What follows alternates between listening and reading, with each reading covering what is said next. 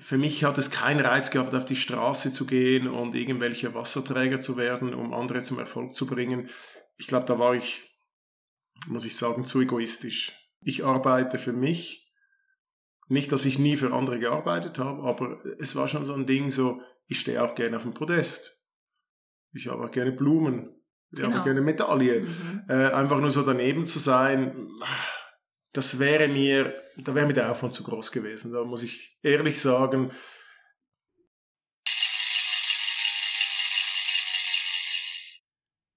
Tree Story. Menschen, Themen, Meinungen. Der etwas andere Triathlon-Podcast aus der Schweiz.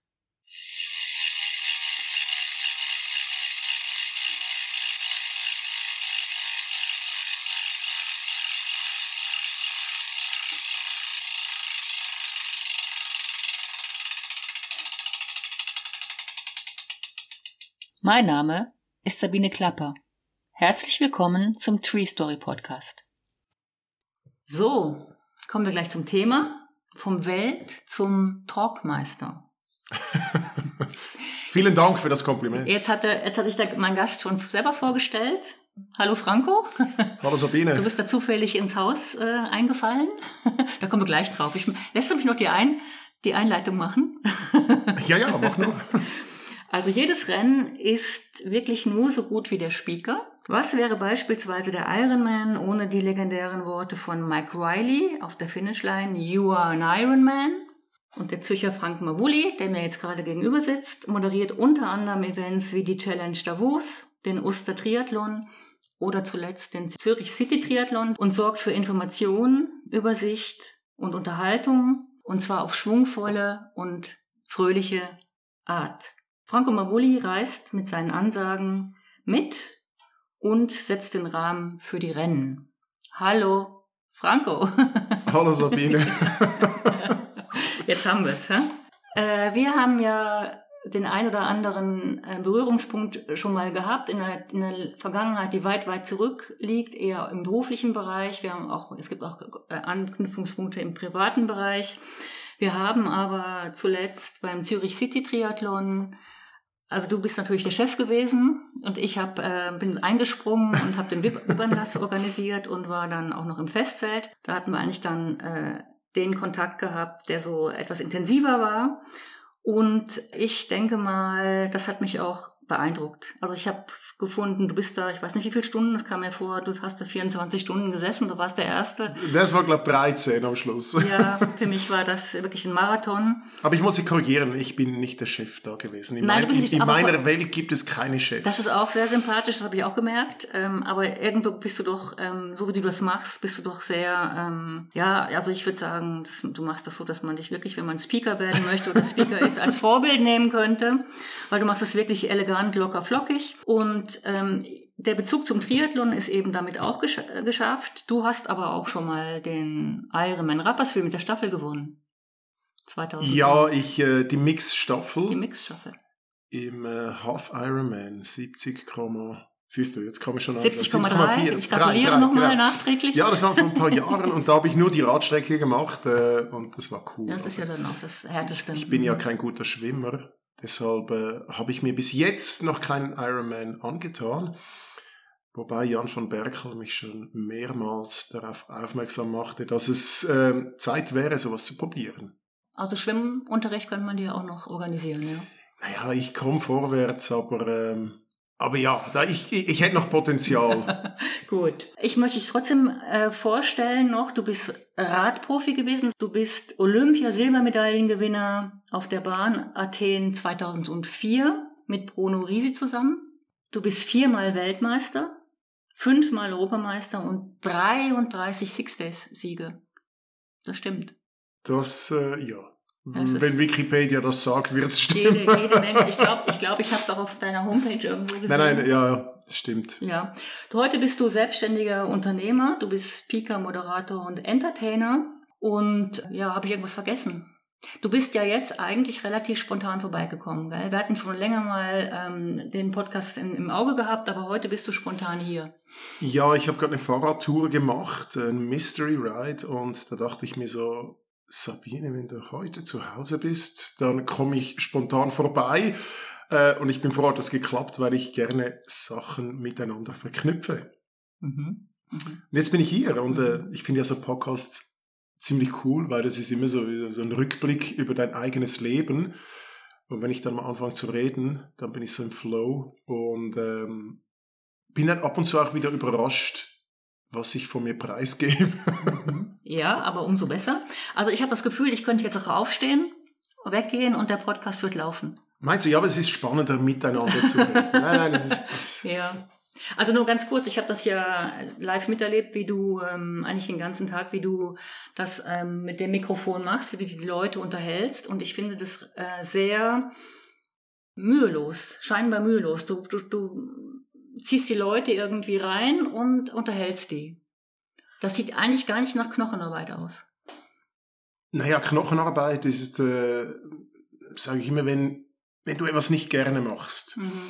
und es so, äh, in der Schweiz sagt man, knorzig wird, dann ist es Knochenarbeit. Es ist sicher kein einfacher Job, aber ich mache ihn einfach mit unglaublich viel Leidenschaft, mit viel Freude, dass ich am Abend, äh, wie jetzt, nach 13 Stunden müde ins Bett falle, aber unglaublich zufrieden bin. Und ja, mhm. ich mhm. probiere, ich versuche natürlich, die Leute zu unterhalten. Mhm.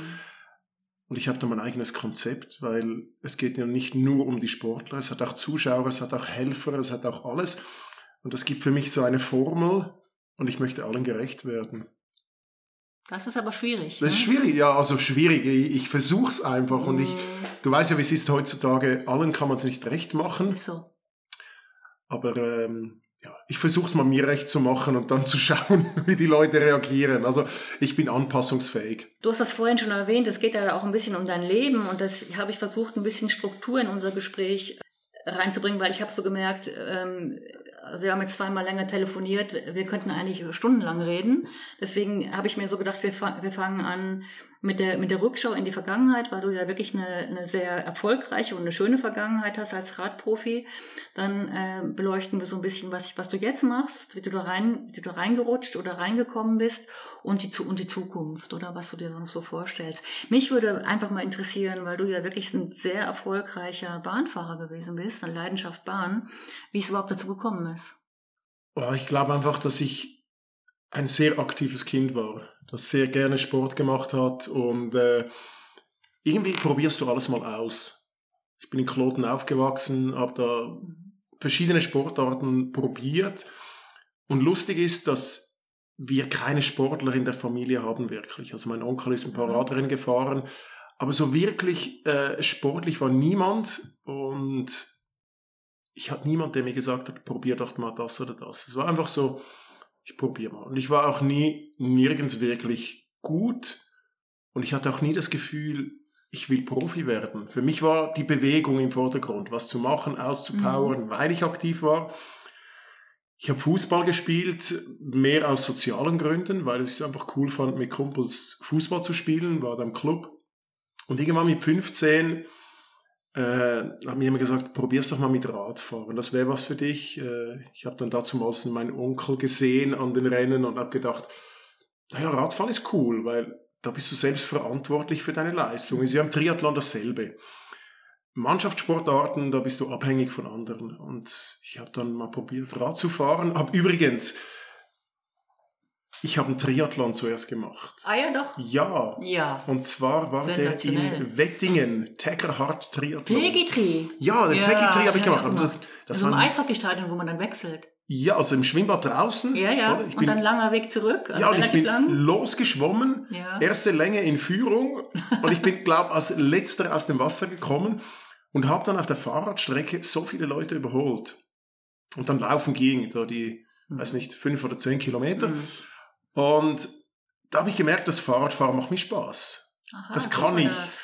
Und wie sagt man so schön, ich bin wie der Strom, oder? Mhm. Der, der, Weg des geringsten Widerstands. Wenn du was gut kannst, dann machst du es wahrscheinlich auch gerne. Und äh, so bin ich beim Fahrradfahren geblieben. Aber das ist ja jetzt die ganz umgekehrte Geschichte. Die meisten äh, Triathleten kommen ja von irgendeinem Schwimmen oder von irgendeiner Karriere als äh, Läufer oder so und machen dann äh, eben wie gesagt Triathlon und du bist einen umgekehrten Weg gegangen. Naja, das ist jetzt vielleicht ein bisschen übertrieben. Ich habe den einfach wirklich zum Plausch gemacht, Ja. schon mit dem, mit dem Fokus Radfahren. Aber äh, ich habe da gemerkt, die Radfahren, das ist Mhm. cool. Mhm. Das, das, das passt zu mir. Und ich glaube, jeder Mensch hat ein Talent. Viele finden es vielleicht nicht. Und ich habe da im Radsport irgendwie mal irgendwas gefunden, wo ich Mhm. Freude habe Mhm. und auch gar nicht so schlecht war. Naja, und dann Mhm. gab eins das andere. Mein Club, der RV Hönk, war halt ein Bahnclub. Ich habe halt dann mit Bahn und Straße gleichzeitig Mhm. angefangen. Auf der Bahn war ich erfolgreich, relativ schnell. Auf der Straße über die Berge, naja, hätte man ein bisschen mehr trainieren müssen. Also fand ich die Bahn cool.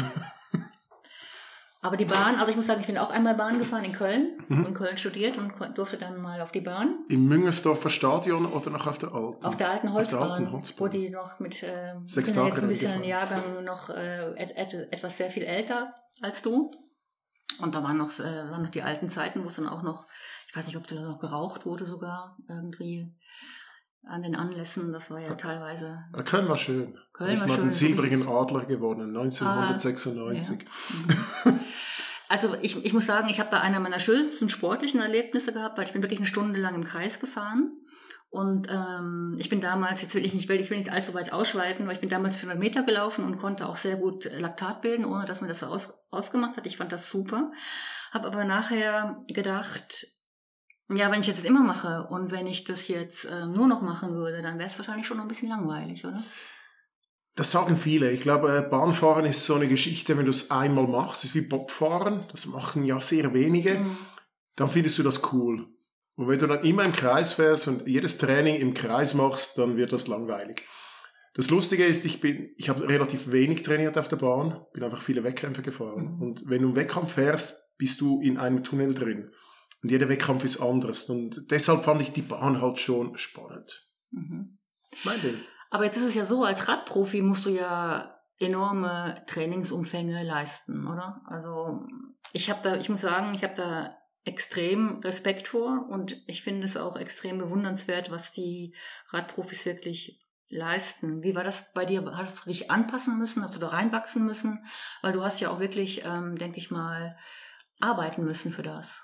Ja, ich glaube, am Anfang lebst du ein bisschen vom Talent. Das reicht, um in der Schweiz vielleicht irgendwo so ein bisschen im Nachwuchs vorne mit äh. Irgendwann merkst du, okay, Ausdauer, die holst du nicht auf der Bahn, die musst du auf der Straße holen.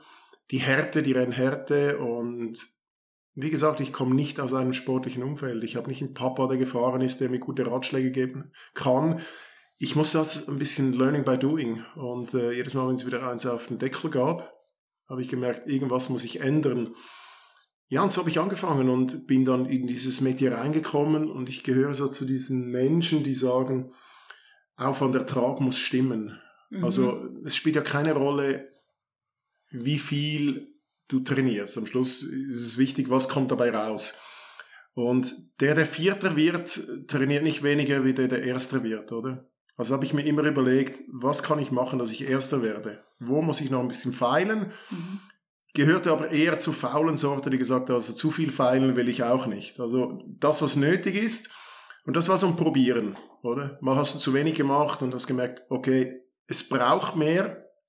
Äh, mal wusstest du, ich muss mehr Struktur, mehr Disziplin reinbringen, aber ich will auch noch leben. Und ich bin ein Lebemensch. Also nur Sport, nur Erfolg wäre nicht mein Ding gewesen. Und so äh, konnte ich das mit der, mit der Bahn, konnte ich einen guten Spagat machen. Aber du hast ja, äh, wenn ich das mal ansprechen darf, wahrscheinlich unter deinen Profikollegen von der Straße oder ähm, ja, du hast dich auch in Teams bewegt, oder? Teilweise. Ja, aber ich war immer eher so ein individueller Solotänzer. Ja, nicht weil ich nicht gerne im Team arbeite, ich fand das auch cool, aber Mhm. schlussendlich ist die Leistung, die du bringst, für mich hat es keinen Reiz gehabt, auf die Straße zu gehen und irgendwelche Wasserträger zu werden, um andere zum Erfolg zu bringen. Ich glaube, da war ich, muss ich sagen, zu egoistisch. Mhm. Ich arbeite für mich. Nicht, dass ich nie für andere gearbeitet habe, aber es war schon so ein Ding, so, ich stehe auch gerne auf dem Podest. Ich habe auch gerne Blumen. Ich Genau. habe gerne Medaillen. Mhm. Äh, einfach nur so daneben zu sein, das wäre mir, da wäre mir der Aufwand zu groß gewesen. Da muss ich ehrlich sagen, ich habe immer die Podeste angeschaut, oder bei Olympia beim ersten Mal, oder? Siehst du Podest, Medaillen, Lachen und du stehst daneben und denkst so, okay, die haben trainiert, ich habe trainiert, wahrscheinlich habe ich was falsch gemacht, aber die lachen, ich lache nicht, ich will auch lachen, oder? So ein Ding. Und das muss jeder für sich entscheiden, aber ich bin schon der Typ, der sagt, I work for myself. Das ist interessant, ja. Mit den, vor allen Dingen, wenn man sich die Podeste anschaut, dann weiß man eigentlich ziemlich genau, wo man hin will. Genau. Mhm. Mhm. Jetzt ist es ja so, dass viele andere die Podeste auch anschauen. vielleicht. Ja. Und ähm, ich denke mal, dann hat der eine oder andere vielleicht schon gemerkt, dass du Talent hast und dass du vielleicht mit etwas weniger Aufwand mehr erreichst. Kann das sein? Ich war verhasst. Ich Also, weiß es, ich weiß es. Ich, äh, ich, ich, ich war, ähm, ich kann nicht ganz, ganz viele, ich will jetzt keine Namen machen, aber es gibt so viele Menschen, die natürlich äh, neidisch waren auf meine Art. Ich war halt so offen, fröhlich, lustig. Irgendwie muss man sich ja auch erkennbar machen, oder? Mhm. Und das geht nicht nur durch die sportliche Leistung. Es ist mir sicher einfacher gefallen, aber ich, ich gehöre einfach zu den Menschen, die sich nicht gerne verbiegen lassen. Weil ich bin ja selbst verantwortlich für meine Karriere. Wie ich es mache, spielt keine Rolle. Am Schluss, unterm Strich, zählt das Resultat und ob ich zufrieden bin. Und das passt natürlich vielen nicht.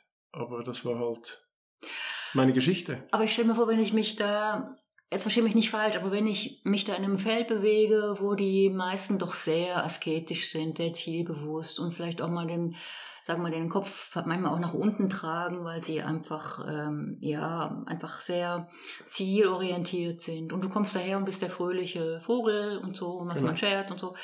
Das ist ja auch nicht einfach, wenn man sich wie so ein Paradiesvogel in solchem, in so einem Feld bewegt, oder? Nein, aber die Frage stellt sich vielleicht, sind die anderen zu asketisch, sind die anderen zu verbissen oder zu seriös? Das kann man auch sein. Me- Meine Formel war einfach. Du kannst mehr trainieren. Du holst ein Prozent raus. Aber wenn dich der Kopf blockiert, gewinnst du auch kein Rennen. Und ich habe immer das Gefühl, der Kopf ist am Schluss die Schaltzentrale zur Leistung. Und der Kopf muss frei sein, der Kopf muss fröhlich sein, der Kopf muss an sich glauben oder an sich selbst glauben. Und mit dieser Lockerheit konnte ich das eine Prozent, was ich vielleicht nicht trainiert habe, mit zwei Prozent Kopfstärke wieder wegmachen. Oder? Ich meine, heute auf Strava nenne ich es auch Kopfsache. Jedes Mhm. Projekt, das ich mache, ist eine Kopfsache. Und ich bin heute mit bald 44 überzeugt, dass im Sport der Kopf das Wichtigste am Ganzen ist. Wenn du nicht willst, wenn du keinen Bock hast, wirst du keine Leistung bringen. Und wenn du offen bist und ich sage jetzt mal, diese Angespanntheit, diese, diese fast Blockade nicht los wirst, du gewinnst nicht. Und wenn du locker bist, dann hast du zumindest mal den ersten Schritt richtig gemacht, oder? Das ist ein leides Thema gewesen. Ich meine, man hat immer probiert, mir zu sagen, was ich nicht richtig mache. Ich habe selten jemand gehört, der gesagt hat, das hast du richtig gemacht. Mhm. Und dann, wenn, bist du irgendwann mal Weltmeister, wirst wieder Weltmeister und die Leute sagen immer noch, nein, du könntest ja und du hättest doch und wie. Und ich denke mir immer so, wieso machen sich die Leute Sorgen um meine Karriere? Wieso noch nicht um ihre eigene Karriere? Und dann schaust du rum und denkst so, ja, die Leute verbraten ganz viel Energie mit Dingen, die sie eigentlich grundsätzlich nichts angehen. Aber das ist ja nur, wieso sagst du sowas, um von deinen eigenen Problemen ein Genau. bisschen äh, abzuschweifen, oder? Und was du äh, ja auch so angetönt hast, ist auch der Neid, ne? Also man ist ganz einfach. Neid ist da und Neid ist, äh, ja, gehört zu Ja. den sieben Todsünden. Ja, genau. Also, aber das ist halt menschlich. Aber das ist äh, ja beim Speakern schlussendlich genau das Gleiche, Ja, oder? Du hast deine Art, ich habe meine Art. Deine Art ist nicht die gleiche wie meine. Und ich sage immer, es gibt keine falsche Art. Aber jemand, der dich toll findet, wird dich Mhm. wieder buchen. Und jemand, der dich nicht toll findet, wird dich nicht mehr buchen. Grundsätzlich ist es eine Geschmackssache. Oder? Und wenn du dich verändern musst für einen Kunden oder wenn du dich als Sportler verändern musst, gegen deinen Willen etwas zu machen, um anderen zu gefallen, dann arbeitest du von mir aus gesehen chemisch. Und gegen die Natur. Gegen die Natur, richtig. Und ich bin halt auch heute noch der Überzeugung, mach es so, wie du für richtig mhm. hältst. Entscheiden am Schluss werden die Resultate oder die Kunden, die dich buchen. Mhm. Und es gibt Kunden, die mich nicht buchen. Das ist völlig okay. Ich konzentriere mich nicht auf die. Ich konzentriere mich auf die Menschen, die sagen, wow, das gefällt mir. Und ich hinterfrage es nicht. Jetzt muss ich doch nochmal, um das, um die Vergangenheit dann doch abzuschließen, ähm, auf den, ähm, auf dieses Duo eingehen, Bruno Risi und du. Ich will gar nicht auf, de, auf den Bruno zu sprechen kommen, sondern eher darauf, dass du dich ja hast in, in einem Team, was sich einfügen müssen. Also ihr habt euch erfinden müssen. Und du bist ja doch jetzt, so wie ich dich wahrnehme, auch sehr, sehr bewusst, was du machst, aber hast dich da wirklich auch orientieren müssen, was macht er? War das, eine, war das irgendwie eine, eine, für dich eine, eine Herausforderung oder eine Aufgabe sogar? Nein, ich glaube, Bruno und ich haben etwas gemeinsam. Nicht viel, aber etwas haben wir gemeinsam. Wir wussten, dass wir nur Erfolg haben, wenn wir funktionieren miteinander. Das muss menschlich nicht unbedingt klappen. Also unsere erste Ablösung bei einer Madison war während der Weltmeisterschaft und wir haben sie gewonnen. Wir haben noch nie zusammen trainiert, was andere zehn Jahre gemacht haben. Es hat funktioniert. Ähm, was heißt anpassen? Bruno ist zehn Jahre älter wie ich. Ich war damals noch relativ jung, relativ unerfahren. Und ich wusste, das Schlimmste, was passieren kann in einem Team, ist immer, wenn Streit entsteht. Also Ungereimtheiten. Und ich wusste, dass ich wahrscheinlich als Junger mich jetzt nicht auf die Hinterbeine stellen muss, sondern einfach mal sagen muss, lass die Fünfe gerade sein und akzeptiere so, wie es ist. Ich habe ihn aber nie als Vorbild genommen, weil mhm. es hört sich jetzt vielleicht sehr eingebildet an. Ich habe mich selbst als Vorbild genommen, cool. weil ich so sein wollte, wie ich sein cool. wollte. Und mhm. solange du Erfolg hast mit dieser Taktik, funktioniert das. Es, es funktioniert nicht, wenn du keinen Erfolg mehr hast, oder? Und irgendwann waren wir halt wirklich so gut und konnten eigentlich, ich sage jetzt mal mit einem Lächeln wie sich gewinnen, dass wir wahrscheinlich die Fehler beim anderen suchten. Oder? Und das war bis dahin nie ein Thema gewesen. Jeder hat sich vorbereitet, jeder hat sein Ding gemacht. Und zu den Rennen haben wir uns getroffen und das hat gematcht. Mhm. Mhm. Wir wussten ja, wir sind zu zweit. Mhm. Naja, gut, dann. Äh, Spannend.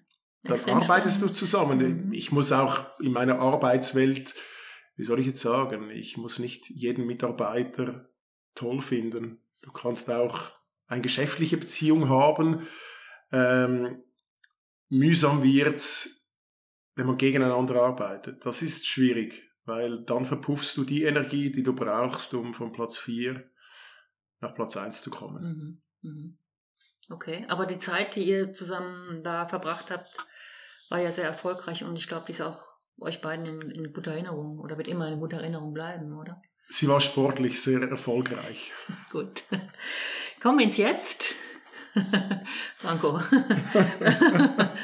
ähm, du hast jetzt großes Talent als, als Radprofi gehabt. Du hast offensichtlich auch, ich sage das jetzt einfach, weil ich es erlebt habe, auch großes Talent als Entertainer. Das merkt man, glaube ich, auch jetzt beim Podcast. Gut, das sagst du jetzt. Also ich bejahe das jetzt nicht. Lass mich das sagen. Und du wirkst auf mich sehr authentisch. Also ich, ich, ich sage einfach, was ich, was ich erlebe. Ich tue da auch nicht. Äh, ich bin, ich bin übrigens da auch sehr authentisch. Ich könnte jetzt nicht, wenn ich das nicht finden würde, könnte ich das auch nicht sagen. Das finde ich immer auch ganz, ganz wichtig, dass man zu dem, äh, dass man zu dem steht, was man was man sagt und dann auch, dass man sich für Sachen begeistern kann, finde ich übrigens auch ganz wichtig. Ähm, Jetzt wollte ich dich eigentlich darauf ähm, ansprechen, ist es einfach dein, dein Naturell, dass du, ähm, dass du einfach locker flockig bist und überall den Laden schmeißen kannst? Hm. Also grundsätzlich bin ich schon fröhlicher Mensch und ich glaube, ich bin gerne fröhlich. Es gibt auch, äh, und das muss ich vielleicht sagen, Momente, die wie jeder andere Mensch, wo es halt nicht so läuft oder mal traurig bist oder mal befordert oder was auch immer. Aber grundsätzlich ähm, bin ich gerne fröhlich und das ist meine Art und ich, ja, wie soll ich mhm. jetzt sagen, ich, ich bin kein Influencer, ich bin ein Inspirator. Ich möchte andere inspirieren, auch fröhlich zu sein, mhm. das Beste aus dem Tag zu machen. Schlussendlich, ähm, ich bezeichne es nicht als Arbeit, ähm, obwohl es ein Job ist. Es ist ein Tag, den ich investiere in meinem Leben und für mich sind Gesundheit und Zeit die kostbarsten Dinge. Ich möchte nicht einen Tag investieren, heute, das sage ich heute, 20 Jahre war das anders, äh, indem ich einfach nur da bin, um Geld zu verdienen oder meinen Job zu machen. Mhm. Das geht nicht. Mhm. Also ich will selber, ich will mich auch selber unterhalten. Ich will am Abend nach Hause gehen und sagen, ey, es war echt cool. Und ich will nicht nach Hause gehen, ich will auch zusammensitzen mit den Leuten und den Tag auch wirklich genießen. Das ist so mein Ding. Ähm, ob es naturell ist oder nicht, auch hier wieder, ich mache einfach, was ich denke, gut ist. Mhm. Ob es dann gut ist oder nicht, das muss jeder selber entscheiden. Aber für mich muss es ein Tag sein, der mir Freude macht. Mhm. Und das macht es. Mhm. Und es gibt auch Momente, wo du, wo du Fehler machst. Es gibt Momente, wo du unglaublich im Stress bist, wo einfach alles zusammenkommt. Und da kommen drei Kategorien gleichzeitig ins Ziel und du musst den Überblick behalten und die Technik funktioniert nicht so, wie du willst. Und ich denke mir immer, du kannst dich beklagen, und warten, bis es wieder geht, oder du machst weiter. Mhm. Und ich merke einfach, dass in den Teams, in denen ich arbeite, immer probiere, eine unglaublich, äh, so, so eine Area zu, zu schaffen, so, wo man sagt, hey, wir sind alle entspannt. Wir sind die Stimme. Wir dürfen nie gestresst sein. Ich meine, wenn du, als ich Papa geworden bin, genau das Gleiche. Wenn du gestresst bist, ist dein Kind auch gestresst. Wenn du locker bist, ist dein Kind auch locker. Das, ich glaube an das. Und äh, ja, das, dieses locker flockig oder dieses authentische, ich habe das erste Mal mit Rahel zusammen den Zürich City Triathlon moderiert. Ich kannte sie nicht und ich gehe auch nicht äh, nachforschen. Rahel Osterwalder von ah, Rahel Osterwalder, genau. Mhm. Ich habe sie nie gesehen. Ich habe einmal mit ihr telefoniert und habe gesagt, Rahel, wir treffen uns da, wir machen einfach und das wird funktionieren. Es bringt nichts jetzt 100.000 Sachen zu besprechen, weil du hast deine Art, ich habe meine und die muss zusammenpassen. Aber hast du das vorher irgendwo doch gespürt oder musstest du das erst erfahren? Man, manchmal hat man ja so eine, so eine Vorahnung. Nein, das, das, mit der Zeit spürt man das. Ich bin mal Co-Kommentator gewesen bei einer großen Veranstaltung ja. und wollte halt mein Bestes geben. Und das passte natürlich dem Kommentator überhaupt nicht, mhm. dass ich meine Meinung sage. Und da hat er plötzlich den ganzen Tag nicht mehr mit mir gesprochen, oder? Das ist dann, wenn du den ganzen Tag moderierst, denke ich so, okay, ich bin hier zum Lernen, ich muss Erfahrungen holen, sag mir doch einfach, was mhm. nicht gut ist. Mhm. Das gleiche habe ich Rahel gesagt. Ich habe gesagt, Rahel, du musst dich nicht verändern, ich verändere mich auch nicht. Wir müssen zusammen matchen. Das Einzige, was wir nicht dürfen, ist auf den anderen sauer zu sein. Weil das gibt ganz eine schlechte Chemie. Und da wir Mikrofone in der Hand haben, hören das alle. Das heißt, wenn irgendein Problem ist, die Technik steigt aus, äh, die Mikros gehen nicht, man verspricht sich oder irgendwas, immer locker bleiben, immer lächeln. Weil du hast immer noch einen anderen da, der dich retten kann. Und so funktioniert das. Unser Briefing war eine Minute. Mhm. Und dann legst du los. Und mhm. ich finde es spannend zu sehen, wie es funktionieren kann, was du, was beide dazu beifügen können. Vielleicht ist der eine dynamischer und der andere hat mehr Erfahrung oder mehr Wissen über das Thema. Ich habe zum Beispiel über den Triathlon nicht so viel äh, Grundwissen wie Rahel. Und dann kannst du den anderen anstecken. Plötzlich wird sie vielleicht dynamischer und ich nutze sie als Expertin für meine Triathlon-Fragen. Ja, das ist, das ist äh, so der Ansatz, dass wir lassen was entstehen. Genau. Oder der andere Ansatz ist, wo ich auch nicht so wahnsinnig Fan von bin, wir, es ist schon entstanden und wir spulen das jetzt ab. Also es ist so eine, so eine dann, Vorgabe. Aber dann schaust du den Film zum zweiten Mal. Genau, und das ist genau der Punkt. Und ich muss auch ehrlich sagen, also da muss man jetzt auch nicht noch drauf eingehen, aber ich war ja da auch teilweise involviert und habe dann auch extrem äh, spontan reagiert oder reagieren müssen und fand, das war auch eine neue Erfahrung für mich und fand, das ist eigentlich genial, weil du, du kommst einfach komplett ähm, vorbehaltlos dahin und, und, und machst das, was im Augenblick erforderlich ist. Und, und reagierst dann eigentlich auch auf die, auf die Situation, auf die Leute. Und, und das ist eigentlich so, finde ich, sehr, sehr unmittelbar. Also die, die, die Perfektion, so wie du sie in deinem Kopf hast, mm. umzusetzen, ist unglaublich schwierig. Mm. Oder? Und ich, äh, sage den Leuten auch immer zum Beispiel, ich habe letztens eine Veranstaltung gemacht, wo ich aus der Organisation jemanden zehn Minuten vor dem Event als Co-Moderator einfach angefragt habe. Und die hatte am Anfang Angst, dass sie was Falsches sagt. Und dann sage ich immer, das Problem ist das, dass du perfekt sein willst. Aber wenn du auf der Bühne stehst und etwas sagst oder auch ein Mikrofon in der Hand hast und mal irgendwas Falsches kommentierst, kannst du es ja selber korrigieren. Du kannst sagen, Gott, ich bin gerade so überfordert, weil so viel läuft. Das war gar nicht die XY, das war die Z. Ich lerne mit. Mhm. Und ich kommentiere immer das, was ich auch denke. Und ich finde es immer so, ich finde Versprecher lustig, ich finde Witze lustig, ganz spontan. Alles, was perfekt ist, ist meistens einstudiert. Mhm. Ich weiß nicht, wie es dir geht. Wenn ich jemandem zuhöre bei einem Interview, weiß ich immer, der kennt jede Frage im Voraus. Der hat sich ganz lang Gedanken gemacht und ja, der sucht jetzt diese Antworten irgendwo im Kopf. Genau, das ist ein Abspulen. Für mich nicht, nicht authentisch, oder? Und deshalb ist es für mich auch Interviews. Äh, ich frage einfach das, was ich fühle. Mhm. Und, äh, Aber das ist eine Gabe. Ich weiß es nicht. Doch, ja, doch. Also du musst dich auch auf den anderen auch ähm, ein gewisses Maß einlassen. Du musst den anderen ja wahrnehmen. Okay, gut. Dann ist also, der, ich, ich nehme ich nehm das an. Sage ich dir das jetzt mal so. ja, das kann auch nicht jeder. Also ich denke mal, wir wollen jetzt keinen Journalistenbashing machen. Nein. Ich meine, ich habe jahrelang in dem Beruf gearbeitet. Ähm, aber viele, die ein Interview führen, die kommen ja mit so viel Vorsätzen und so viel ähm, äh, ja, Vorgaben schon in das Interview, dass andere Antworten, als sie wünschen, gar nicht zulässig sind, oder? Aber und das merkt man auch. Aber da kommen wir wieder. Ich meine, es ist einerseits sehr professionell, wenn man sich, wenn du mich interviewst, finde ich es professionell, dass du etwas über mich weißt. Das ist so.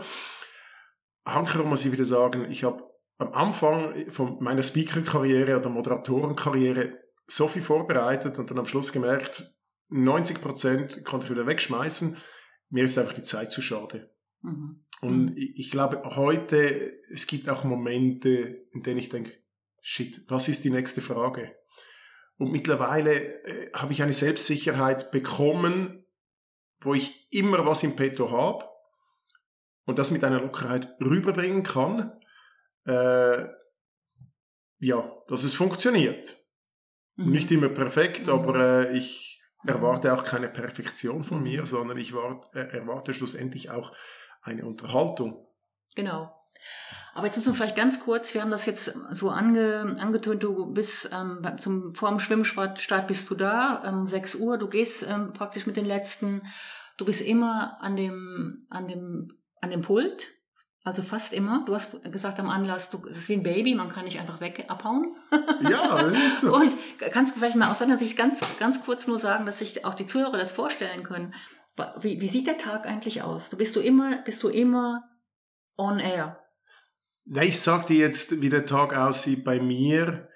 Ähm, ich will ja nicht jedes Geheimnis Nein, musst du nicht. verraten, aber ich mach mal ganz kurz. Also, ich fahre am Morgen mit dem Auto, mit dem Zug irgendwo hin. Mhm.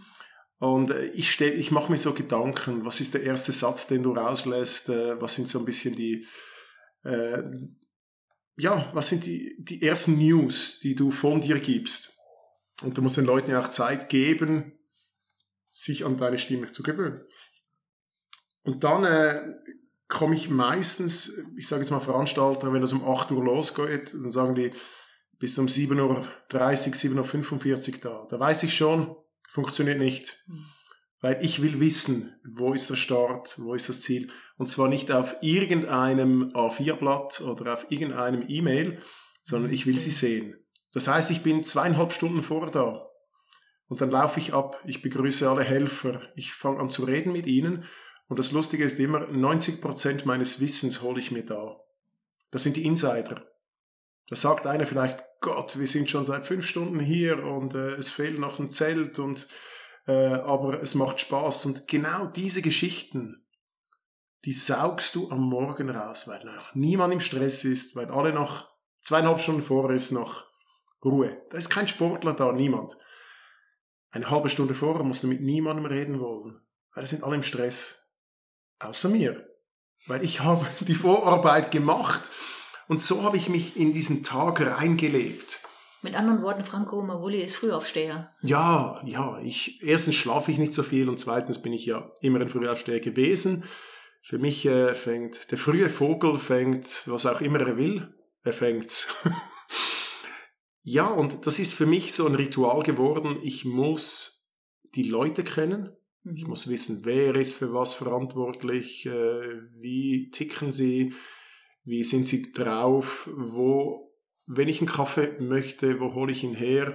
Also ich gehe zum Beispiel bei der Snackbude vorbei und stelle mich vor oder mache irgendeinen Spruch. Und dann würde ich jetzt zum Beispiel beim Kaffeestand sagen, ah super, mach die Kaffee, äh, ich schreibe mir das gerade auf, ich merke mir es einfach, schreibe es auf und dann würde ich zum Beispiel nach zwei Minuten meiner Moderation sagen, für alle die, die noch nicht ganz wach sind, Kaffee gibt's da hinten am Stand, in 99% der Fälle bringen die mir dann ungefragt einen Kaffee. Oder? Das ist für mich so dieses alte Marketing, nicht das moderne. Ich bin kein Fan von modernem Marketing, ich bin Fan von persönlich. Mhm. Und, und so funktioniert das. Ich kann, ich bin bei jedem Stand gewesen, habe gesagt, wenn ihr irgendwas Cooles habt, kommt zu mir, erzählt's mir. Das ist eine Geschichte. Mhm. Und Also einen- interaktiv wird die einen kommen und sagen, du, wir haben noch, äh, keine Ahnung, drei Socken zum Preis von zwei. Super, das ist eine Geschichte. Die nehme ich natürlich auf. Mhm. Und dann sage ich, würde ich jetzt noch sagen, und falls ihr gerade zehn nehmt, kriegt ihr drei Paar umsonst oder vier Paar. Irgendwie sowas. Oder? Und die Leute bedanken sich und am Schluss gehe ich nach Hause und habe noch zwei Paar Socken, die ich gar nicht brauche und nicht will, aber ich krieg sie und das ist für mich eine Wertschätzung, oder? So bereite ich ihn vor. Und alles, was danach geschieht, ab dem Startschuss, geschieht einfach. Ist im Fluss. Ist im Fluss. Mhm. Ich habe hundertprozentig geben kann und ich überlege mir immer, wo, auf was kanalisiere ich meine Energie. Mhm. Es gibt vielleicht Dinge, die ich dann nicht erwähne und Dinge, die ich zehnmal erwähne.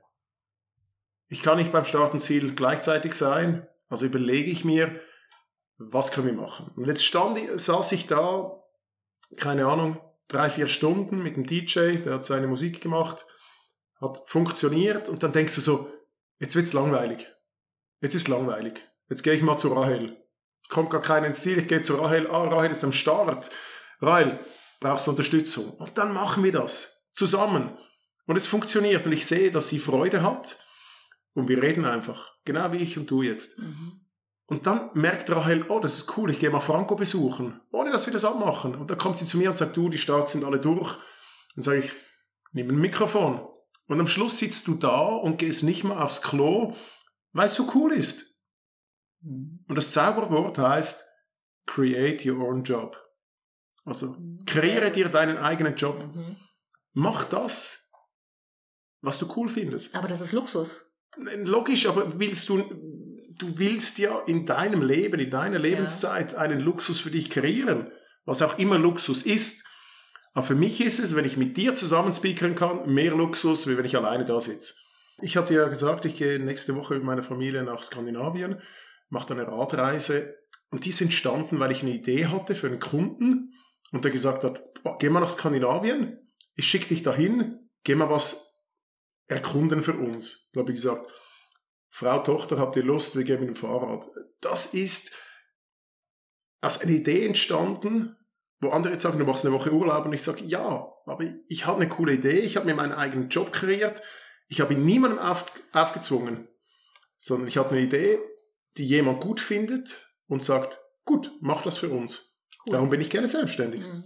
Ja, das ist absolut cool, ja. Hast du früher als Kind deine Familie schon immer unterhalten? Frag mal meine Eltern. ich war, glaube ich, schon ein ziemlich schwieriges Kind. Ich habe viel geredet. Muss aber sagen, ich, hab, ich war nicht so selbstsicher, wie ich heute bin. Und selbstsicher, das tönt immer so ein bisschen eingebildet. Aber heute kann ich hinstehen und habe kein Problem. Aber ich war als Kind, ja, ich war schon unter, unterhalten. Witze habe ich erzählt und so. Ja, ja. Mhm, mhm, mhm. Also im Gegensatz zu meinem Bruder war ich schon sehr, sehr Mittelpunkt. laut. Mittelpunkt, ja. Das- Aber ich glaube, das ist, ich weiß nicht, es ist ja nicht so, dass einer sagt, ich will jetzt im Mittelpunkt stehen. Du bist einfach der Typ, extrovertiert, introvertiert. Ich gehöre ganz sicher zu den Extrovertierten, aber, und das ist meiner Frau aufgefallen, sie sagt immer, zu Hause bist du so ruhig. Mhm. Dann sage ich, ja, irgendwo muss ich wahrscheinlich auch diesen Gegenpol haben, wo ich mich einfach mal erholen kann, wo ich nicht immer nur reden will. Das ist genau der Punkt, wo ich eigentlich auch noch nachhaken wollte, weil du bist ja ständig ähm, unter, unter Strom, du nimmst das zwar alles ähm, also so mit und gehst damit sehr locker um, aber irgendwann sagt auch der Körper mal nach 13, 14 Stunden, jetzt brauche ich mal, jetzt brauche ich mal Ruhe. Holst du dir die wirklich zu Hause oder, oder auch beim Radfahren? Du fährst ja viel Rad noch. Bist jetzt auch mit dem Rad gekommen. Ich sage jetzt ähm, mal, wenn du einem Fahrer sagst, das Rennen ist 100 Kilometer, dann wird er nach 100 Kilometern müde sein. Wenn du vor dem Rennen sagst, es geht 200 Kilometer, dann fährt er auch die 200 Kilometer und nach 200 Kilometer müde. Wenn ich weiß, ich moderiere 13 Stunden, bin ich nach 13 Stunden kaputt. Wenn aber jemand kommen würde und sage, mach noch vier Stunden, wird das problemlos gehen. Was schwieriger ist für mich, ist das emotionale Verarbeiten auch. Also das Verarbeiten so eines Tages, das doch mit Geschichten äh, von Sportlern, alles, was du erlebst, du brauchst Zeit, um das irgendwie zu verarbeiten, auch zu genießen. Also von einem Ort zum anderen zu gehen. Es gibt Wochen, da habe ich zehn Events, wo ich einfach merke am Schluss der Woche, ich kann dir die zehn Events nicht mal mehr aufzählen. Ja. Weil es ist so schnell vorbeigehen. Ja, ja. Und dann denkst du so, manchmal ist es schön, einfach zu Hause irgendwo auf der Couch zu liegen und ein bisschen darüber nachzudenken. Und ich sage jetzt mal, dieses, dieses Extrakt aus allem, was du erlebt hast, auch zu genießen. Mhm ging mir im Sport so, vom Podest ins Auto zum nächsten Rennen, äh, wo ich so gemerkt habe, man muss es auch genießen und es braucht Zeit und das ist so eine Ruhezeit. Mhm. Da setze ich mich hin, lese ein Buch und ja, fahre runter. Aber du hast als Moderator hast du auch keine Saison. Du kannst nicht sagen, ich habe im Sommer Hauptsaison und im Herbst weniger, sondern du hast ja eigentlich immer Saison. Oder wie, wie, wie siehst du es in deinem Ja, Bereich? ich, ich habe es jetzt mit den Jahren, das ist mittlerweile auch schon acht Jahre, neun Jahre, in denen ich es mache, habe ich mir wirklich die Saison eingeteilt. Also so Januar, Februar nehme ich mir meistens sehr viel Zeit. Mhm. Für mich mittlerweile mit Familie sowieso. Ähm, und dann gibt's den, der Herbst und der Frühling sind meistens immer vollgepumpt und dann muss ich immer ein bisschen entscheiden nach Laune, will ich mehr, will ich weniger, brauche ich es? Also ich brauche es auch. Das muss ich dir mhm. sagen. Also wenn ich zum Beispiel eine Woche nicht moderiere, dann kriege ich einen Zug und ich freue mich dann richtig und das Einzige, was ich will, ist ein Mikrofon in die Hand und ja, ich will. Das ist einfach so. Mhm, ja. Super. Aber ich kann es mir einteilen. Die Luxusvariante jetzt ist auch die, dass ich mittlerweile Jobs absagen kann oder zusagen. Mhm. Am Anfang hast du einfach mal alles genommen und alles gemacht. Und das war eine harte, aber sehr coole Schule. Aber du bist etabliert jetzt, ne? Naja. Etabliert hört sich blöd an, aber warum? Warum soll man es nicht sagen? ich mache mir im Moment keine Sorgen. Ich habe, äh, glaube seit Anfangsjahr schon, ich habe schon so viele Events dieses Jahr abgesagt, weil sie einfach zeitlich nicht mehr gehen. Mhm. Und weil ich auch äh, als Familienvater, als Ehemann ähm, die Zeit natürlich nicht mhm. nur für mich beanspruchen will. Ich muss auch ehrlich sagen, Speaker zu sein, ein Moderator zu sein, was heißt das? Äh, für mich ist es ein Unterschied, ob ich eine Podiumsdiskussion mache oder einen Sportanlass oder einen Vortrag oder was auch immer, egal welches dieser Themen ich mache, ich könnte nie eins die ganze Woche machen. Also wenn mir einer sagen würde, du machst jetzt sieben Triathlons in sieben Tagen, dann würde ich sagen, ich hätte aber noch gerne Podiumsdiskussion und ich hätte noch gerne einen Vortrag und ein bisschen weniger Triathlon. Dieser Mix aus allem, mhm. das macht es spannend, mhm. weil sonst wird es ganz schnell, kommst du in einen Trott rein. Mhm äh, wo du dann wieder einfach nur funktionierst. Und das will ich nicht. Es, mhm. jeder, jeder Anlass muss für mich irgendwas Spezielles haben. Was ich jetzt so erkenne, ist auch, dass du ähm, als Radprofi hast auf der Bühne gestanden und jetzt stehst du auch wieder auf der Bühne. Ist das die Verbindung oder wie hast du, wie ist das auch gegangen? ich meine, es ist ja nicht selbstverständlich, dass man äh, Radprofi ist und dann äh, wird man Moderator. Nein, ähm, das hat sich einfach so ergeben. Eben. Ich wurde angefragt, weil ich einfach so, ja, die, du kennst die Leute, die sagen dir, ja, du kannst gut reden, red mal. Und ich bin halt so, naja, was Neues, was nicht Radsport ist, cool, probieren wir mal. Meine, Im Leben, was, was kannst du schon verlieren? Wenn du es verkackst, dann machst du es halt nicht mehr. Also da bin ich mir nicht zu schade dafür. Mhm. Ich probiere es mal. Ich probiere gerne neue Sachen aus, auch bei denen ich weiß, dass ich sie nicht unbedingt gut kann. Äh, hat ja einen Lern, hat ja einen Lerneffekt, oder? Vielleicht bin ich dann ganz sicher, dass ich es nicht kann. Ja. Aber es ist sofort gut gelaufen wahrscheinlich, oder? Oder kannst du dich doch an den ersten Event erinnern, wo du ich kann dir die ersten zwei Events sagen, wie das alles entstanden ist und durch Mund, ja. so Mundpropaganda ja. zu dem geworden ist. Ähm, das waren zwei. Der eine war, in Grenken haben sie ähm, eine, eine neue Rennbahn gebaut und haben mich gefragt, ob ich sie organisieren könne, weil ich kenne alle Bahnen und die, die sie bauen. Dann habe ich das gemacht, war kurzer Job. Und dann haben sie gesagt, ja, wenn du die Rennbahn schon organisiert hast, äh, dann könntest du ja die Eröffnung auch äh, so ein Event da speakern. Und irgendwie habe ich ja gesagt, wie immer, oder? Und dann gemerkt, dass da ein paar tausend Leute kommen, also nicht irgendwie 20, 30 oder 100. Äh, dann habe ich mich vorbereitet und war mit einer anderen Moderatorin auf der Bühne, die ganz anders war. Viel älter und äh, Showbiz und die hatte keine Ahnung vom Radsport und ich hatte keine Ahnung vom Moderieren, aber es hat funktioniert. Äh, hat mir gefallen und ein paar Wochen später habe ich bei einem bei einer Staffette mitgemacht und das war super. Ich stand dann nach dem Radfahren da in diesem Village, mhm. da lag ein Mikrofon und sonst nichts. Das Mikrofon wurde nur gebraucht, um die Startzeiten durchzugeben. Und dann habe ich das Mikrofon so genommen, habe mal gefragt, ob es hier irgendwo in diesem Village noch Bier gibt oder so. Und habe einfach angefangen zu reden. Das hat mich niemand gefragt, das hat mich auch niemand aufgehalten. Und lustigerweise ist äh, Verena Eustra zu mir gekommen, aus Österreich, aus Vorarlberg, und hat gesagt, hey, machst du das öfters? Dann sage ich so, ja, mache ich öfters, oder? hat sie gesagt, wir suchen noch einen Speaker für den Frauenlauf. Habe ich gesagt, naja, na, da bin ich dabei, oder? Und so hat sich das ergeben. Das waren diese zwei Events. Ist das der Bregenz, der Frauenlauf, oder wo? Na, im, am Bodensee gibt es einen, genau. Es ja. gibt den Wintertour einen, mittlerweile in Basel. Aha. Ich habe sie alle schon gemacht. Alle schon gemacht. cool. Ja. Also ja, und plötzlich stehst du halt vor ein paar tausend Leuten. Mhm. Und die Frage war ja Sport und Moderieren. Ja, es ist natürlich schon so, wenn du mit Sport aufhörst und immer auf der Bühne gestanden bist, da bist du dich gewohnt. Und eine Gewohnheit zu ändern, ist nicht so lustig. Außer du suchst die Ruhe. Ich wollte einfach nicht mehr Rad fahren. Alles drumherum war schon geil. Mhm. Aber es, ja, sch schlussendlich äh, fand ich das irgendwie cool, dass ich was bewegen kann. Ja. Und ohne dass mir jemand sagt, wie. Und ich meine, heute ist es ja so, dass ich nicht einfach ein Briefing bekomme und irgendwie die Fragen, die ich durchgeben muss, sondern ich bringe ein Konzept. Wenn mir ein Kunde sagt, ich will dich als Moderator, dann sage ich ihm, hast du irgendein Konzept, eine Idee? Und vielfach haben sie, sie wissen, wie es am Schluss aussehen muss, aber der Weg dahin noch nicht. Und das Spannende ist, wenn ich selbst sie beraten darf und sagen, lass es uns so machen. Also dich muss man nicht anfragen, wenn man mit äh, Frage 1 und Frage 2 kommt. Nein, das mache ich grundsätzlich nicht. Gut, mehr. dann haben wir das auch schon mal also, nein, ja. habe ich sicher auch schon gemacht. Mhm. Ähm, ich finde das eben, das ist dieses ja. nicht so authentische. Es ist spannender. Ich habe zum Beispiel für eine Bank moderiert irgendwie zweimal einen Anlass und beim dritten Mal habe ich so gesagt, das ist immer gleich. Die Leute kommen, die wissen, alles was kommt, ist nie eine Überraschung. Mhm. Könnten wir das nicht mal ändern, weil ich finde es nicht cool.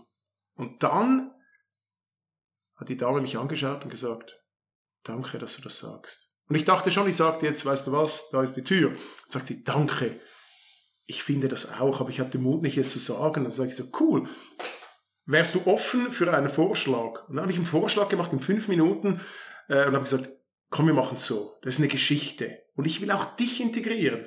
Auch wenn du nur vom Marketing bist, hast auch du einen Platz auf dieser Bühne verdient. Und dann haben wir das gemacht, das war cool. Und ich mache es auch heute noch. Du hast ja auch den, das, das, den Claim bewegende Geschichten profilieren, oder wie, wie, wie heißt das? Ja, bewegende Geschichten profilieren oder ganz einfach jede Geschichte hat es verdient, richtig erzählt zu werden. Ja, genau. Und es sind so diese, diese kleinen Geschichten, die für mich viel, viel toller sind, wie wir sind die Größten, wir sind die Besten, uns gibt schon 100 Jahre. Storytelling einfach. Ja, Storytelling. Mhm. Und das ist das, was ich mache. Ob mhm. das Hochzeiten sind, ob das mhm. Events sind, Sportevents oder nicht. Es sind die Geschichten und ich habe jetzt mit meiner äh, Speaker-Kollegin Gorin auf dem Gornergrad genau das diskutiert. Ich habe gesagt, weißt du, wenn die Schnellen kommen, das sind für mich eher die Langweiligen. Die sind schnell und die sind super und die mhm. wissen, dass sie gut sind, wenn sie am Start stehen. Aber dann kommt das Mittelfeld. Das Mittelfeld ist so zwischen, ich will schnell sein, aber ich will einfach auch nur ins Ziel kommen. Und dann heißt es zum Beispiel, der Cut ist um 3 Uhr. Wer um 3 nicht im Ziel ist, wir bauen ab. Und mein Claim ist immer der, ich bleib da. Ich bleib da, bis der Letzte ins Ziel kommt. Das kann auch mal 4.30 Uhr oder 5 Uhr werden, ist mir egal. Mhm. Aber in, den, in der letzten Stunde sind die schönsten Momente. Da kommen die Weinenden, da kommen die total abgeschlagenen, da kommen die Übergewichtigen, da kommen die Älteren, da kommen die, die es zum ersten Mal machen. Und die erzählen die Geschichten. Genau. Und die Geschichten, mit denen lebe ich. Ich nutze sie nicht nur, sondern sie sind emotional. Und die sind geil. Und die hat es im Sport wahrscheinlich, also ich möchte jetzt da niemanden zu nahe treten, aber jetzt im Sport wahrscheinlich noch intensiver als irgendwo bei einer Bank oder. Ganz krass. Ganz krass, ne? Letzt, äh, am Wochenende jetzt Annika. Ich hoffe, ich darf ihren Namen sagen. Annika. Annika ist ein bisschen so füllig und Annika ist auf Riffelalp hochgejoggt, gewandert. Mhm. Die hat fast 2000 Höhenmeter gemacht äh, und ist da oben angekommen und ich habe gemerkt, sie will ihre Geschichte erzählen. Ich weiß nicht, ob du das kennst. Es gibt Leute, die laufen vorbei, die schauen dich nicht an, kein High Five, nix. Ja, ich hatte auch so eine Situation mit, mit, mit jemand, der war körperlich beeinträchtigt. Genau. Und der auch dann ein Mikrofon geben und reden lassen. Genau. Das, das Beste. Und die Annika, ja. die, die war so da, da waren nicht mehr so viele Leute, die waren alle schon weg. Und Annika war so da und sie hat sich für sich selbst gefreut. Sie hat sich gefeiert. Zu Recht. Und da bin ich hin und habe gemerkt, die will was sagen. Da habe ich gesagt, Annika, erzähl mir von den letzten 50 Metern. Und das Einzige, was sie gesagt hat, ist, geil, geil, geil, zum vierten Mal schaffe ich es jetzt und ich bin nächstes Jahr wieder mit dabei und so. Dieses, wow. Mhm. Da habe ich gesagt, weißt du was, du bist eine Heldin, für mich bist du eine Heldin. Mhm. Weil ganz viele in deiner Situation würde vielleicht sagen, das schaffe ich eh nie. Aber du bist dahin gestanden, hast den Mut gehabt, auch zu versagen, vielleicht nicht anzukommen, aber sie hat es geschafft. Aber genau das ist ja auch wieder eine Fähigkeit, dass man als Sportler oder als ehemaliger Profi auch genau weiß, was Leiden bedeutet. Ja. Und dass nicht nur der Sieg zählt. Ich meine, du hast äh, tausendmal gewonnen, aber auch tausendmal verloren wahrscheinlich. Dass du das, dass du das erfasst, was da überhaupt abgeht. Ich denke mal, das ist, das ist schon ganz wichtig. Auch, auch zum, trägt auch zu deinem Erfolg als, als Speaker dabei, denke ich mal. Ich sag dir ein Geheimnis. Ja? Das ist ein Geheimnis. Das wissen nicht Stein, viele. Stein bin ich raus. nein, nein, du kannst es drin lassen. Ich habe jede Sportveranstaltung, die ich moderiere, selbst schon erfahren. Mhm. Wenn das ein kurzer Lauf ist, mache ich den am Morgen, damit ich die Strecke kenne, jede Kurve kenne. Ich bin beim Gornegrad Marathon mhm. den ganzen Ultra gelaufen, nur um zu spüren, Wahnsinnig. was die machen. Ich habe den zweimal moderiert, bevor ich ihn je gelaufen bin. Und dann habe ich ihn zweimal moderiert, nachdem ich ihn gemacht habe. Beim dritten und vierten Mal habe ich ganz anders moderiert. Weil ich hatte den Respekt, ich hatte diese, dieses Mitfühlen und ich wusste, dass die letzten zwei Kilometer so steil sind und wenn du da schon am Anschlag hinkommst, dass die richtig, dass es eine brutale Kopfsache wird. Dass du dich hinsetzt. Und ich habe bei meinem Lauf auch einen Moment gehabt, wo ich mich hingesessen habe und gesagt, wieso mache ich diesen Scheiß? Und wenn du oben im Ziel ankommst, dann weißt du's. Und darum ist es für mich wichtig, dass ich die Strecken kenne, ob das ein Radrennen ist, ob das ein Lauf ist, ob das, egal was es ist, ich will es gemacht haben. Mhm. Und dann kannst du mit dem Herzen kommentieren. Ja, und das ist eine ganz andere Qualität vom, vom, vom Kommentar her. Ja. Also, bist nicht, du warst eigentlich mit drin. Ja. Mhm. Ja, ist cool. Jetzt, jetzt ist es ja, du hast ja eigentlich schon als Radprofi ähm, auf der Bahn, ich habe mal speziell auf der Bahn, würde ich mal ansprechen wollen, schon Lehrjahre gemacht, was, was Speakern angeht, weil die Speaker am Six Days, die sind ja sehr wichtig. Mhm. Die müssen ja die ganze Runde da unterhalten. Ja.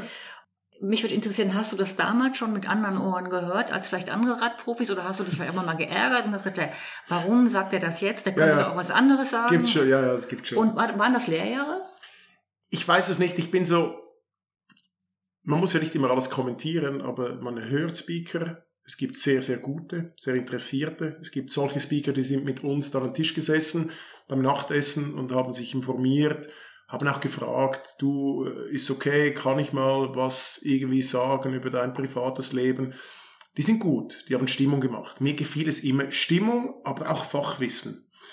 Das andere ist, es gibt einfach auch Speaker, Moderatoren, wo ich denke so, Gott, nehmt das Mikrofon weg. Aber das ist eine Geschmackssache. Verstehst du? Ein anderer find's cool. Ein anderer sagt vielleicht, du redest zu viel. Völlig okay. Ist Geschmackssache in der heutigen Zeit sowieso. Du machst es nie allen recht. Aber ich habe zugehört und ich habe mir immer überlegt, wenn ich jetzt ein Fußballspiel schaue im Fernsehen oder ein Radrennen, was würde ich jetzt erzählen? Nur für mich. Äh, vielleicht waren das so ein bisschen diese Lehrjahre, das mache ich auch heute noch. Ich schaue ein Radrennen und denke so, oh mein Gott, hätte ich nie gesagt. An anderen Orten muss ich wieder sagen, das ist cool. Ich habe auch viele Freunde, mittlerweile Speaker-Freunde, die, äh, die meine Rennen kommentiert haben. Mein Credo war immer das, ich will keinen nachmachen. Mhm. Also ich will nicht so sein wie einer von ihnen, weil jeder hat seine eigene Art. Und es ist falsch, jemandem nacheifern zu wollen und so sein zu wollen wie er oder sie, sondern entwickle deinen eigenen Charakter. Mein Charakter hat mir übrigens die Zeitung gegeben, oder? Franco ist der Sonny Boy auf der Bahn, oder? Und dann bist du diesem Charakter irgendwie treu geblieben. Also es ist einfach Aber so. das hat dir schon gefallen, ne? Das war schon. Es war okay. Mich, Ja. mich hat das nicht gestört. Und äh, dann habe ich gesagt, ja. Und mit dem Kreieren deines eigenen Charakters wirst du interessant für Menschen. Du hast einen Charakter, du hast Eigenschaften, das hat aber nicht jeder Sportler. Gewisse sind einfach sehr trocken. Und dann habe ich das grundsätzlich auch beim Speaker und so gemacht. Das ist mein Charakter. Das ist meine Stimme. Mhm. Ich habe es einfach probiert. Ja, und ich glaube, es kommt noch was, was anderes auch hinzu, dass ich habe das, äh, ich war ja am Wochenende an der Challenge Rot und bin dann eigentlich gewandert von Speaker zu Speaker, weil die haben ja auf der ganzen Strecke verschiedene Speaker. Ich wüsste jetzt gar nicht wie viele, aber ich glaube eine Unmenge von, von Speakern. Und ich glaube, es ist eine, auch eine Fähigkeit, und es ist genau wie du sagst, es gibt verschiedene Qualitäten. Der eine ist äh, gut, der andere ist noch besser. Dass äh, der eine stellt sich in den Mittelpunkt und der andere die Teilnehmer. Also weißt du, was ich meine? Und, das ist, und ich glaube, die, diejenigen, die sich im Mittel, Mittelpunkt stellen, die sind vielleicht nicht so ganz richtig hundertprozentig am, am Platz. Und das ist gerade, fällt mir das so auf, weil du ja sagst, du hast auch wieder eine, eine, eine Bühne gesucht, du stellst dich aber jetzt nicht in den Mittelpunkt. Also man hat von dir eigentlich relativ wenig ähm, äh, erfahren, sondern du stellst wirklich die Umgebung und die Teilnehmer und den Wettkampf in den Mittelpunkt, oder? Also ich sage zum Beispiel nie, das habe ich auch schon gemacht oder das fühlt sich so an. Also ich nehme nie mich als Beispiel, ich nehme andere. Aber ich muss auch sagen, weißt du, dieses im Mittelpunkt stellen, machst du das bewusst oder unbewusst? Das ist immer so ein bisschen die Frage. Es gibt Leute, die machen das bewusst, das ist denen wichtig. Ich nehme mich raus im Sinne von, ich kommentiere und was ich selbst im Sport gemacht habe, ist sekundär. Ich sage auch nicht am Anfang, hallo, ich bin der Speaker Franco und ich war mal viermal Weltmeister. Das ist mir egal. Ich bin das merkt man auch. ich bin nicht mehr, ich bin, äh, ich habe diese Sportzeit abgehakt. Mhm. Bei mir zu Hause siehst du relativ wenig, was an Sport erinnert. Sehr, Mhm. sehr wenig. Weil es einfach ein neuer Abschnitt ist und weil ich in der Gegenwart und in der Zukunft lebe und nicht, nicht in der Vergangenheit. Mhm. Ich sehe jetzt, wir haben schon fast eine Stunde geredet und ich hätte noch so, so viele Fragen und äh, ich höre auch noch nicht auf, äh, Franco. Ah, das ist schön. Ich, ich, dachte schon, nein, länger. ich dachte schon, meine Podcasts gehen immer lange, weil ich außer, gerne... außer du musst noch irgendwo jetzt weiter, irgendwo Nein, zu dem nächsten, also wir machen jetzt keine Stunde mehr, aber ich, aber ich möchte, habe noch einfach zwei, drei Sachen, die ich unbedingt noch erfahren möchte von dir. Sicher. Äh, Du bist, du bist, du bist Radprofi gewesen und du siehst jetzt zum Beispiel die, die Triathleten. Siehst du irgendwo, dass die anders ticken? Du hast ja gesagt, ich habe da bei der äh, beim Ironman Rapperswil mit, äh, mitgemacht und äh, das ist so ein Ding gewesen. Ich als Bahnfahrer, man muss noch unterscheiden, Bahnfahrer sind ein bisschen lockerer drauf wie die Straßenfahrer. Genau. Und da, da saß ich so auf einem Schemmel vor dem Start und habe da einfach so ein bisschen gequatscht und gemacht und dann habe ich so um mich herum geschaut und äh, ich sage jetzt mal, die Triathleten waren alle, alle ganz, ganz krass in ihrem Tunnel. Also was auch völlig okay ist, aber für mich war das so wie ungewohnt, weil ich muss ja da noch ein bisschen Rambazamba vor dem Start ja nicht ans Rennen denken und das war für mich wie so, wow. Ey, die Typen sind voll alle im in ihrer Welt. Also noch einen Riegel auf den Rahmen kleben und die Schuhe noch richtig hin. Und ich saß so da und dachte so, irgendwann fahre ich dann los, irgendwann kommt die Schwimmerin und dann, dann gehe ich und äh, ich war so, ich war erstaunt, wie unheimlich äh, minutiös und ja, fokussiert sie sich vorbereiten, was gar nicht mein Ding war. Äh, da habe ich echt gestaunt. Also, da dachte ich so, Gott, sind die alle so nervös? Sind die so, weißt du, so, ja, aber es ist halt, jeder macht das auf seine Art. Ich bin halt locker. Also es ist auch interessant, dass du sagst, die Straßenfahrer sind auch anders als die Bahnfahrer. Also ich Ja. habe das ja in der Leichtathletik erlebt. Ein Sprinter ist ganz anders als ein, als ein Langstreckenläufer oder ein Diskuswerfer. Ja, das ist ganz so. anders. Ja, das ist Die haben auch alle einen anderen Groove untereinander. Ich finde das jedes Mal, das finde ich so extrem spannend. Woher kommt das und wie? ich, ich weiß nicht, wieso es so ist. Für mich ist einfach immer noch der Tag, an dem ich an einem Wettkampf war, sollte nicht nur mit Sport gefüllt wel- Mhm. äh, werden. Mhm. Also es sollte auch sozial sein, es sollte auch Freundschaften, gut essen. Man kann nach dem Rennen zwar über das Rennen reden, aber man kann auch über andere Themen sprechen wie Fahrräder. Ich will, dass es ein geiler Tag ist und ich kann dazu beitragen. Also, das Schlimmste, was ich machen kann, ist, dass ich nach Hause gehe und denke, das war so langweilig, das möchte ich nie mehr erleben. Ich meine, das wäre so, äh, ich war nur da fürs Geld. Boah, das wäre ganz schlimm. Äh, Würde mir heute nie passieren. Ähm, Habe ich ehrlich gesagt auch noch nicht wirklich erlebt. Also dieses so, ich meine, du, du kennst die Schweizer.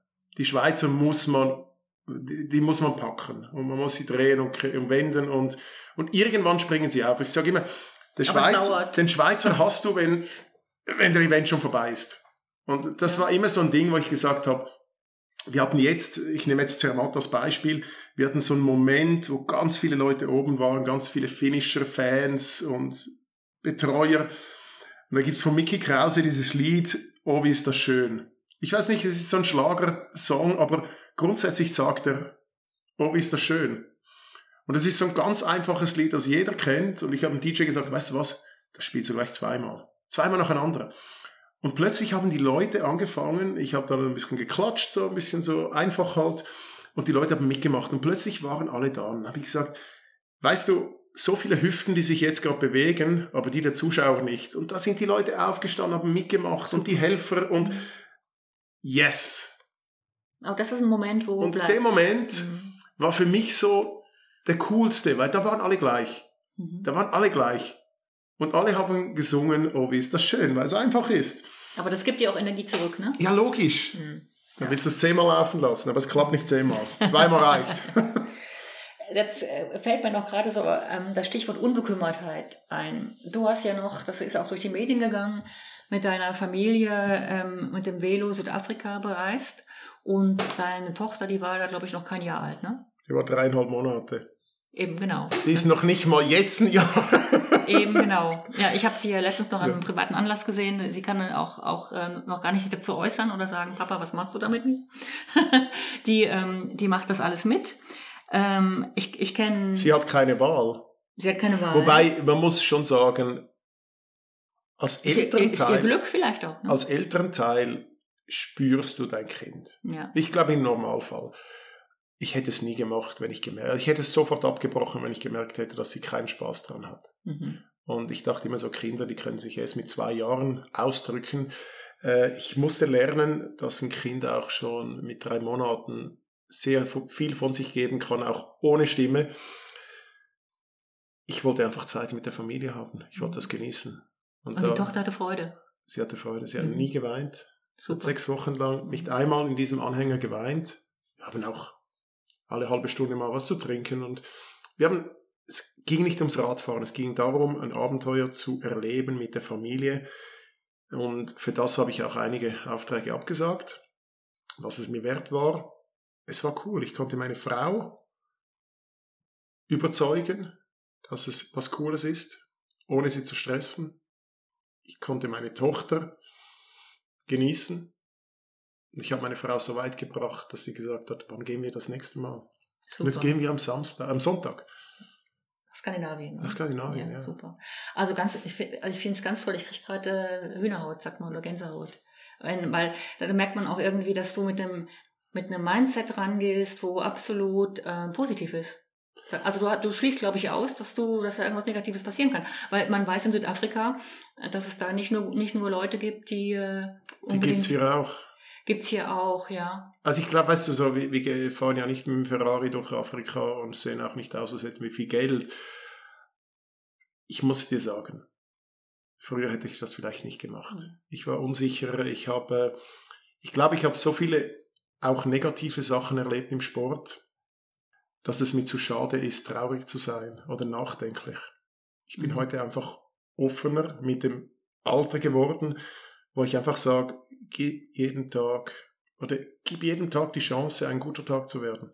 Ich stehe so auf. Das ist ein Grundsetting, was auch Leute immer sagen, hey, du bist immer fröhlich. Nein, ich bin nicht immer fröhlich, aber grundsätzlich stehe ich am Morgen auf und denke, ich freue mich auf den Job.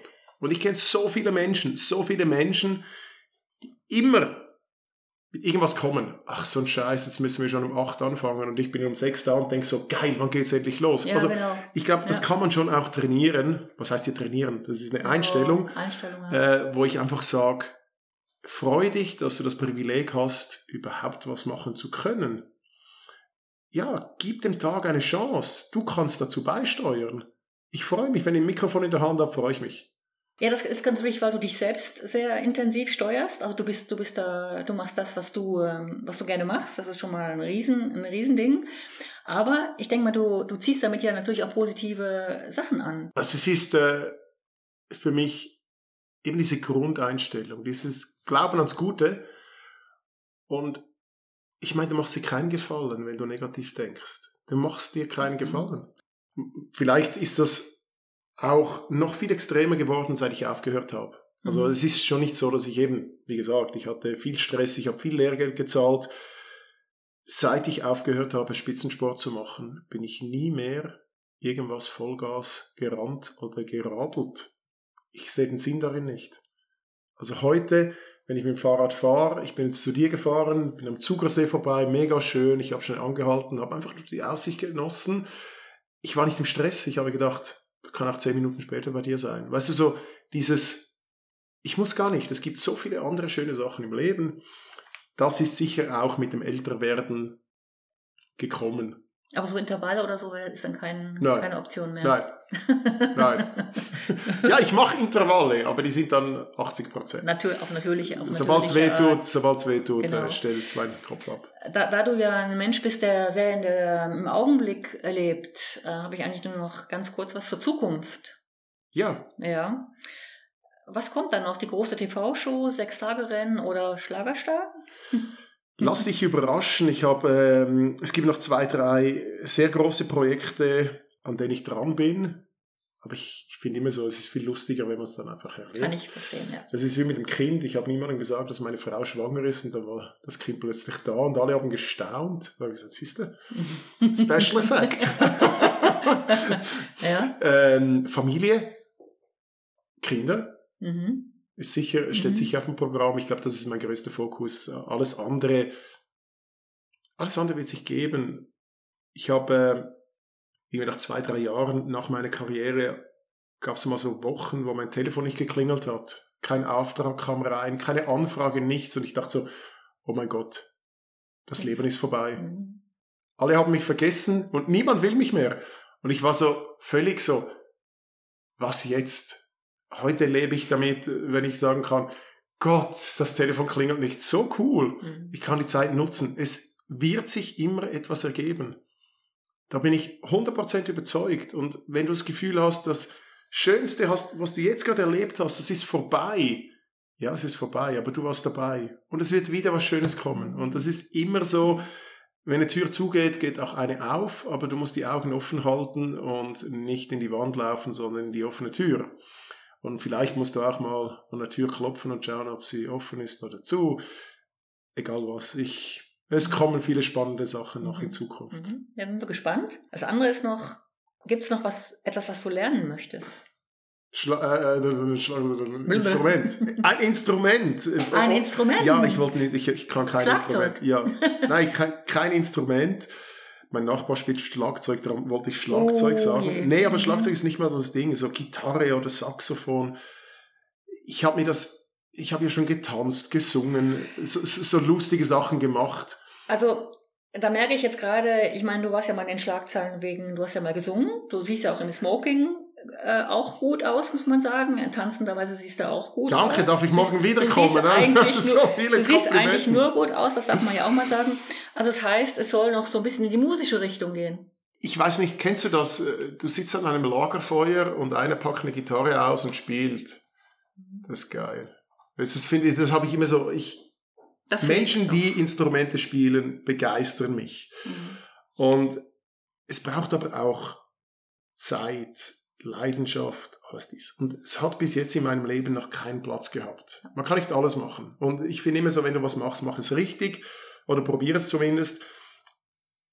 Ich glaube, wenn ich mal 50 bin, dann werde ich irgendwann mir einen Privatlehrer buchen und sagen, bring mir ein Instrument bei. Ich möchte es können. Ich möchte einmal ein Lied spielen auf einer Gitarre, äh, aber ich möchte mir Zeit nehmen, nicht so im Stress und nebenbei noch und irgendwo reinwürgen. Also ich glaube, das kannst du vergessen, weil je älter man wird, das kann ich dir jetzt schriftlich geben, desto mehr hat man zu tun. Aber desto weniger Zeit hat man eigentlich. Das ist Gut. ganz krass. Dann Wir können uns in zehn Jahren wieder, wieder hören. Aber das musst du dir wirklich, äh, wirklich in den Kalender eintragen, weil es wird immer. Und, und du ziehst ja die Sachen auch an, ne? Ja, weißt du, dann spiele ich Triangel oder irgendwie, Ja, oder wie sagt man den Dingen da, die Rasseln, Rasseln, Rasseln, genau, ja. dann mache ich halt Rasseln im das Takt oder so. nicht. Ja. Nein, aber ich sehe schon, wo es hingehen soll. Mhm. Meinst du? Das Ja, auch irgendwie, was Verbindendes, ne? ich glaube ja. Mhm. Mhm. Fanfare, so, so mit dem Horn, weißt du, dann kannst Mhm. du an den Events noch Fanfare spielen, wenn sie ins Ziel kommen. Alphorn. Alphorn, habe ich schon gespielt, mal probiert. Ist, glaube ich, nicht einfach, ne? Einen Ton rauszubringen kann man, aber so den zu spielen, also so eine Melodie ist, glaube ich schon. Mhm. Ja Mhm. gut, ich habe es zehn Minuten probiert. Mhm. Ja. Ich habe mein Talentpoker Ich schon beim, Rad, äh, beim Radfahren ausgespielt. Also das Lu- Lungenvolumen wäre ja da.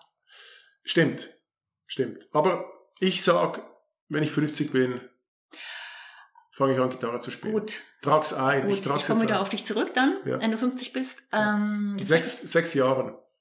In sechs Jahren, genau. Es geht ja alles immer schneller. Aber bis dann werden wir sicher noch den einen oder anderen Event zusammen speakern. ich, das hast du jetzt gesagt, ja? Ich, Das würde mich ja freuen. Also, also ich würde ich würd da jetzt wahrscheinlich nicht Nein sagen, aber wir gucken mal, was die Zukunft bringt.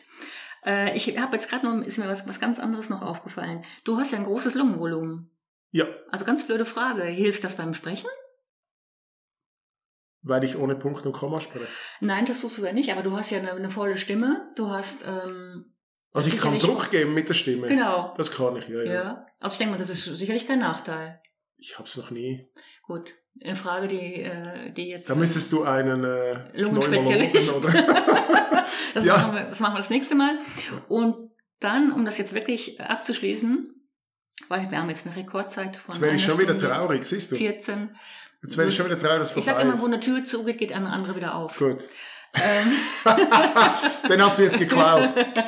Also wenn du jemandem einen Tipp geben müsstest, der mit dem Radsport aufhört und ins Berufle Berufsleben einsteigen möchte, also diesen, diese, diese Hürde machen muss vom Leistungssportler, vom Spitzensportler zum, ich sag jetzt mal, zum normalen Berufsleben, was würdest du dir mitgeben wollen? Es kommt ein bisschen darauf an, ob du mit 40 aufhörst oder mit 22. Und was der Grund ist. Also hast du eine coole Mhm. Karriere hinter dir Mhm. und hast selber gesagt, ich höre auf oder reicht es einfach nicht. Äh, aus meiner Erfahrung, und ich habe sehr viel Lehrgeld bezahlt, weil ich keinen Plan hatte, was ich nachher machen werde, würde ich sagen, richte dich nie nach dem Geld, sondern probier etwas, was dir Spaß macht. Es, es, hört sich, es hört sich vielleicht jetzt ein bisschen ausgelutscht an, aber es werden dir immer Leute sagen, mach das, mach dies. Am Schluss wirst du Versicherungsvertreter oder äh, vertickst irgendwelche Gesundheitsprodukte äh, im Internet. Überleg dir mal, wo du dich selber siehst. Die zwei Fragen, die für mich am schwierigsten waren zu beantworten, ich hatte mehr wie ein Jahr, bis ich sie beantworten konnte, waren, was kannst du und was bist du wert? Weil wenn du mit Sport aufhörst, dann ist alles, was du im Sport konntest, nicht mehr so viel wert, wie es war, als du Sport gemacht hast. Ähm, was macht dir Freude? Und heute weiß ich, dass das Geld sekundär ist. Klar. man muss leben, man muss durchkommen, alles Mögliche. Ich arbeite lieber für die Hälfte und es macht Spaß und das ist jetzt kein Witz, als dass ich das Doppelte verdiene und am Schluss auf ein Zahnfleisch gehe und mich verbiege. Weil wenn du das machst, wirst du auch mehr Geld brauchen, um alles wieder recht zu fertigen. Und deshalb ist für mich gibt's nur eins. Überlegt euch, es gibt viele Möglichkeiten. Man kann auch wechseln, aber schaut nicht aufs Geld, sondern macht das, was euch Spaß machen könnte. Du sprichst mir tief aus dem Herzen. Schon. Habe ich jetzt nicht ähm, erwartet. so erwartet. Nein, ich finde das hochphilosophisch. Ich finde das, ähm, also es ist genau das, was ich auch denke. Also eins zu eins. Franco, super Gespräch, danke. Danke. Ich denke mal, verabschieden kannst du besser als ich.